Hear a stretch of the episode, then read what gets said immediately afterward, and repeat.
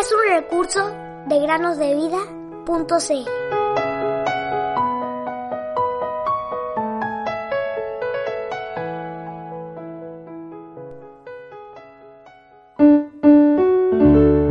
Con Cristo he sido crucificado y ya no soy yo el que vive, sino que Cristo vive en mí.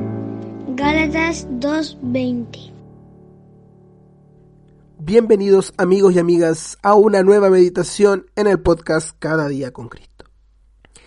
El cocodrilo es un cazador oportunista. Es decir, si tiene hambre y alguien está cerca suyo, tomará ventaja de la oportunidad que se le acaba de presentar. Han muerto más personas por ataques de cocodrilos que por ataques de leones tigres y leopardos en conjunto.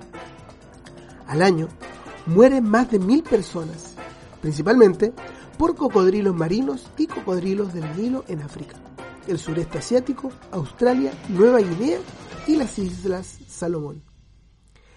Incluso hay cocodrilos en América, tanto en la parte sureste de Estados Unidos como en las zonas tropicales de Sudamérica.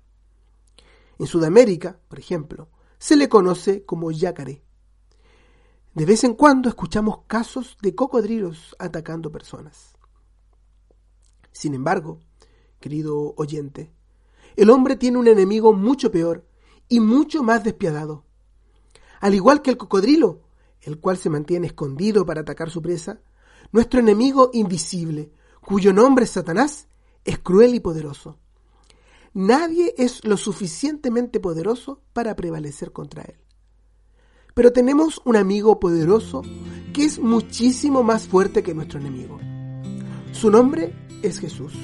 Él nos ama. Él murió por nosotros, mas resucitó al tercer día para vivir para siempre.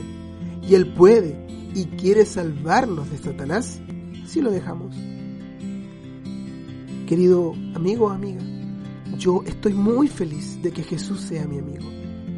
Él no solo está de nuestro lado para vencer, sino que la palabra nos dice que ya venció al enemigo. Cuando un hombre fuerte, bien armado, custodia su palacio, sus bienes están seguros. Pero cuando uno más fuerte que él lo ataca y lo vence, le quita todas sus armas, en las cuales había confiado y distribuye su botín. El que no está a mi lado, contra mí está, y el que a mi lado no recoge, desparrama. Lucas 11, 21 al 23.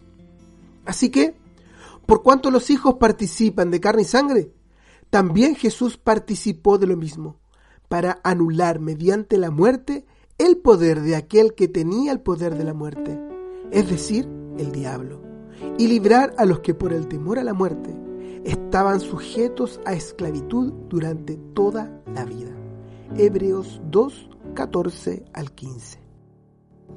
There's been.